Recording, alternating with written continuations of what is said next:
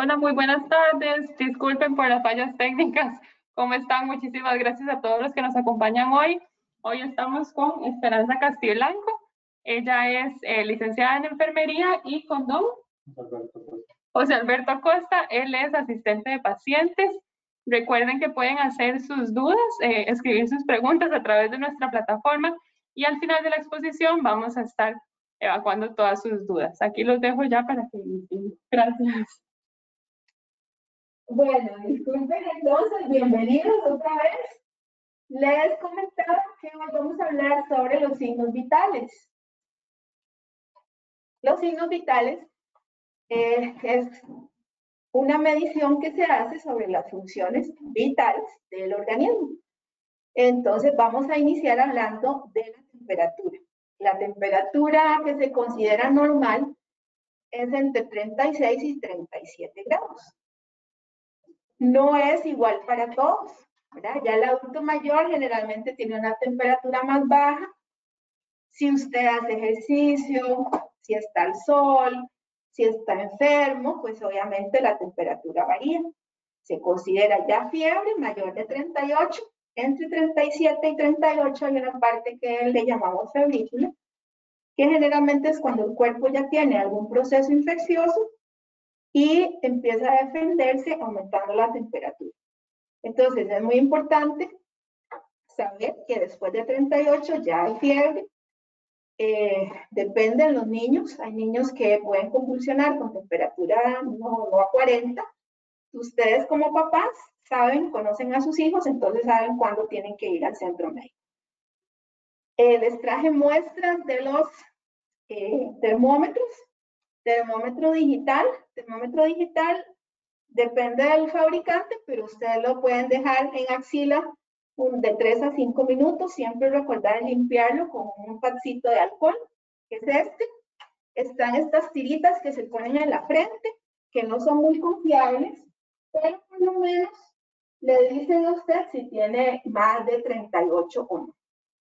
Los que se hicieron famosos ahora con la pandemia, solamente deben disparar y ya muestran la temperatura. Y los que usamos aquí en el hospital, que son en el oído, ponemos un conito y tomamos la temperatura en el oído. Que estos son los más exactos. Entonces, cualquiera de los que ustedes usen, si son electrónicos, estar pendientes que tengan la batería buena, porque si no va a dar una temperatura alterada. Eh, como les decía, depende de si usted viene de hacer ejercicio o viene de la calle, pues su temperatura va a estar un poquito más alta. Vamos a continuar con la frecuencia cardíaca.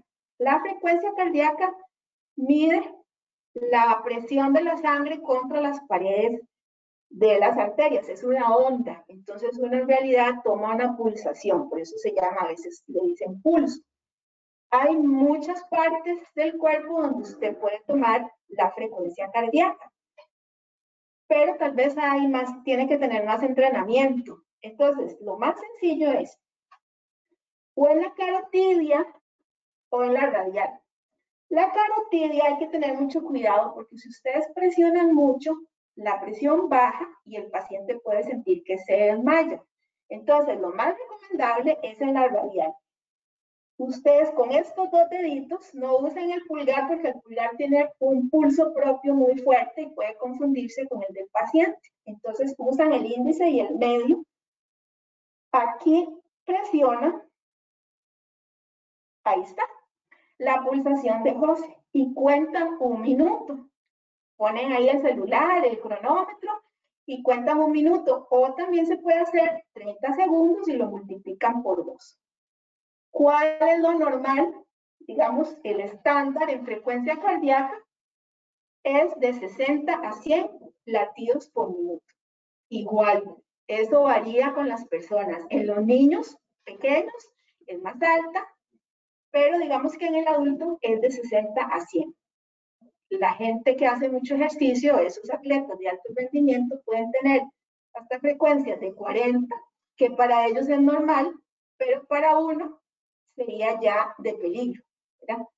Eh, igual si usted tiene una frecuencia de 40, y usted siente que se desmaya, que no puede respirar, que suda, corra al centro de emergencias. No se quede en la casa, porque puede hacer una parada cardíaca.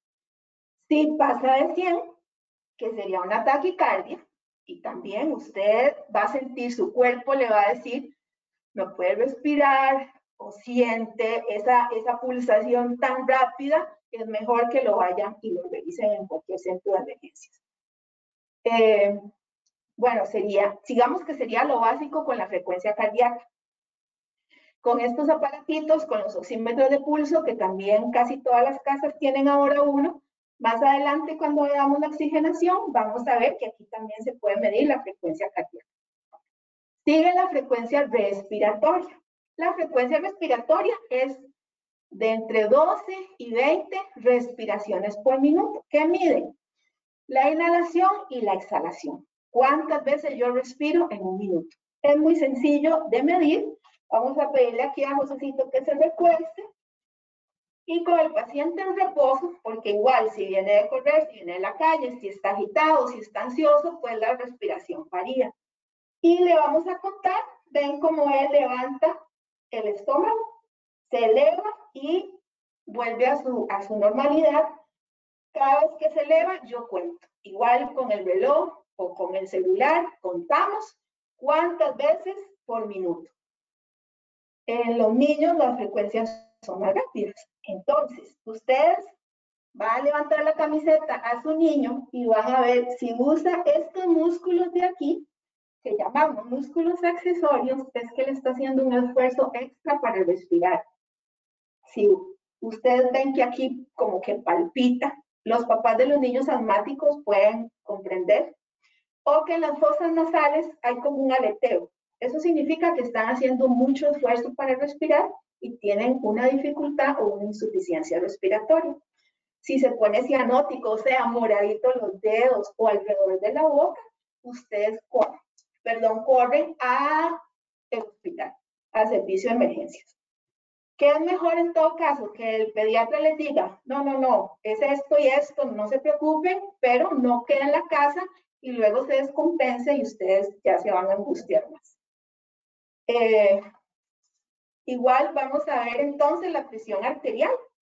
La presión arterial, aquí yo les traje este, el signomanómetro, que es el que usamos en el hospital, que sí, aquí hay que tener entrenamiento para poder sentirla pero en cualquier farmacia, supermercado, venden los signos eh, electrónicos que son más fáciles de usar.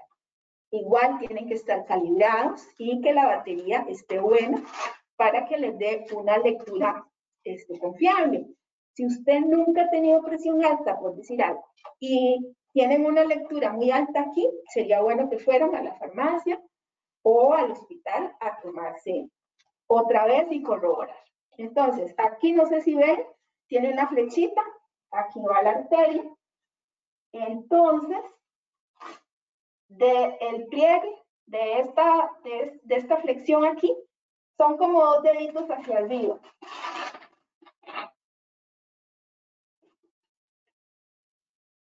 Y que la manita esté como a la altura del corazón, igual que el aparato. Entonces tomamos la presión ahí censo y nos va a decir cuánta presión en las cifras de nuestra presión. ¿Cuál es la normal? ¿Cuál es la normal? 120, 80, igual. Hay mujeres, especialmente jovencitas, delgadas, que tienen presiones de 90 60, que son normales para ellas. Entonces, eh, no podemos decir que si la presión está menos de 120, 80, ya está mal porque eso varía en cada persona. Pero este es el estándar. 130-90 ya significa que, que tiene una presión, digamos una, no existe, pero una prehipertensión, y 140-90 ya tiene que estar controlándose con su médico, porque le van a pedir que se tome la presión todos los días y hasta varios exámenes para saber si usted es hipertenso o no como, como con, las otras, con las otras mediciones de signos vitales, si usted se enojó, si está enfermo, si está con mucho dolor, si está con fiebre, todo eso va a alterar su presión. Hay un síndrome muy interesante de bata blanca que cuando el paciente viene al hospital, se le sube la presión. Entonces, todas esas cosas influyen, ¿verdad? Eh, ustedes, si tienen dudas, si se toman la presión y está alta, síganse tomando la presión por lo menos una semana a la misma hora, se sientan, no cruzan las piernas, descansan una media hora, se toman la presión y la apuntan. Y se la llevan al médico, porque si toda la semana usted tiene presión alta, es mejor que el médico la vea. Recuerden que la hipertensión es una enfermedad silenciosa que puede dañar muchos órganos y usted no se da cuenta.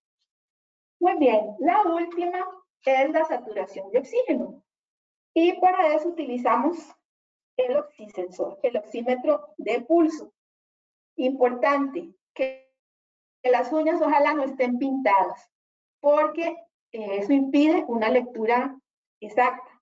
Después que el dedito esté tibio o caliente. Si está frío, no va a leer bien. Eh, ustedes sabrán si tienen una enfermedad pulmonar, si fuman, todo eso influye en que la oxigenación no sea la correcta o la adecuada. ¿Qué es normal? 92, 94 a 100% de oxígeno en sangre. Entonces, esto lo que va a medir es la oxigenación en sangre y la frecuencia cardíaca de una vez. Ponen ahí y ahí. ¿Ves? Eh, Josecito tiene la mano caliente, entonces no va a haber ningún problema en la lectura. Este, con los niños, como habíamos hablado, con la frecuencia respiratoria, si ustedes no tienen este aparato, igual se van a dar cuenta si tienen una insuficiencia o una dificultad por todo lo que hablábamos de los músculos y del color en las uñitas del color moradito. Eh, yo creo que eso sería toda la explicación básica. Entonces ahora podemos pasar a la parte de las preguntas. Perfecto, vamos a ver por aquí. Sí, disculpas por, la, por el fallo técnico al principio. Dice, eh, la recomendación del termómetro de mercurio, el antiguo termómetro. El, el, termómetro de mercurio yo creo que todavía hay en muchas casas. No se recomienda, es muy exacto, pero no se recomienda por el peligro del mercurio en sí. Si se cae, este, hay derrame de una sustancia peligrosa. Entonces, por eso es mejor que no se use. Pero en realidad es muy exacto. Este es solo el peligro del mercurio en sí.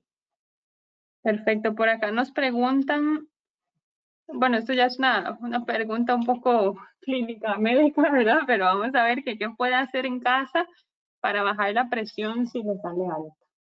Ok. Primero, no se tome la loipina de la abuelita o del familiar porque lo que es bueno para un familiar no necesariamente es bueno para usted. Vaya donde su médico y la consulta. Eso es muy, muy importante. Consulte siempre si está con la presión alta. Preguntan por acá qué tan confiables son los resultados de toma de oxígeno y en general este, todos estos parámetros que se ven con los, con los, bueno, con los, podemos decir relojes inteligentes, para no decir la marca, ¿verdad? Este, ¿Qué tan confiables son esos? En realidad no son muy confiables. Tal vez la frecuencia cardíaca, pero la presión no, la presión jamás. Entonces, eh, no sé por qué se lo están poniendo. Si, si es solo por la frecuencia, puede estar muy cerca de la frecuencia verdadera, la frecuencia cardíaca o frecuencia respiratoria. Pero sí la presión no lo recomiendo para que se tome la presión. Perfecto. Bueno, podemos, ah, bueno, vamos a ver, por aquí entró una. Ok, sí, que cuando va al gimnasio, ¿cómo dice? Cuando se me sube la presión al ir al hospital me puede provocar algo en mi cuerpo. No. Bueno, si gusta Elizabeth Dinarte, nos la puede redactar de nuevo para poder aclararle. Y que si es confiable un equipo para tomar la tensión con el que se coloca en el pulso. Los de aquí mm, no, no son tan confiables. No hago una lectura muy exacta. Si usted no tiene otro, da, por lo menos se acerca, pero no tan exacta como el de aquí, que va con arteria con la... Se fue, ya se me fue. Esta, esta no es tan confiable. Perfecto. Dice que la ansiedad, ¿verdad? Le provoca muchos síntomas similares como palpitaciones y, ¿verdad? Entonces, que cómo podemos diferenciar si es debido a la ansiedad o una enfermedad, ¿verdad? En ese caso, si tiene dudas, es mejor que consulte. ¿Verdad? Porque la ansiedad sí es cierto, esa presión en el pecho, que no puedo respirar, que se me duermen las manos, que se me duerme todo. Entonces, si usted sabe que es ansioso, y sabe diferenciar que está teniendo una crisis ansiosa, pues la trata, se toma su medicamento. Pero si usted no sabe diferenciar, en todo caso es mejor que consulte. Así es, bueno, ya Elizabeth nos aclaró, pero sí, es este síndrome que usted mencionó de la baja sí. En realidad no pasa nada, solo que tiene que corroborar que sí sea solo cuando viene al doctor, porque hay gente que dice, no, es que es solo porque vine a consulta y es hipertensa y no está en periodo de negación no, no lo acepta. Entonces, si usted cuando viene al doctor se le sube la presión y en su casa ve la presión alta, mejor también que ya tenga un tratamiento o exámenes para eso. Pero si está en su casa, siempre está con la presión bien y solo cuando viene aquí es que se le sube, entonces sí es por venir al hospital. Y es curioso, pasa mucho. Sí, sí pasa. Sí. Este, bueno, por acá nada más podemos tal vez eh, recapitular el tema de la bandita ah, esta. en la frente, que así es confiable, pero bueno, usted no, sí mencionó. Yo expliqué que no es muy confiable, pero por lo menos les dice si hay algo de fiebre, pero no les da una cifra exacta. Ok, por acá nos preguntan frecuencia cardíaca en niños, pero bueno, tal vez... Sí, la frecuencia cardíaca en niños es mucho mayor que la de adultos y depende de la edad, varía. Digamos, en niño neonatal al niño hasta dos años es, muy diferente. Entonces, eh, ustedes conocen a sus hijos, ¿verdad? Y saben si tienen alguna alteración, si los ven extraños, si los ven, lo volvemos a lo mismo, pálidos, que no reaccionan, ¿verdad? Pero sí, la frecuencia cardíaca en niños es, varía muchísimo en el adulto. Y tal vez ya para cerrar, preguntan que si las pulsaciones se suben después de ingerir algún alimento, más que todo aquí enfocan después de almorzar. No, no necesariamente, no, la presión sí sube un poquito, pero la frecuencia cardíaca no. Digamos, después de hacer ejercicio o durante el ejercicio sube mucho, pero es algo muy normal porque el corazón se está esforzando, pero después de comer. Y tal vez recapitular ese de que sea la toma a la misma hora todos los días, ¿verdad? Exacto, se sientan, descansan ojalá una media hora, tranquilos, sin nada que los altere, y se toman la presión en la mayor tranquilidad posible. Verificando, buena batería si es con estos, y que esté calibrado. Ok, con eso cerraríamos. Muchísimas gracias. Muchísimas gracias a todos. Muchísimas gracias. Recordarle a todos los asistentes que este webinar va a estar en el canal de YouTube del Hospital Clínica Bíblica a partir de mañana para que puedan también repasar toda la información que, ¿verdad? A veces es muy técnico, cifras así. También vamos a, a transcribirlo y lo hacemos en formato de nota para que todas las personas puedan tener por ahí la información. Y como siempre, de verdad agradecerles muchísimo su, su asistencia y estén pendientes para un próximo webinar. Muchísimas gracias a todos. Gracias.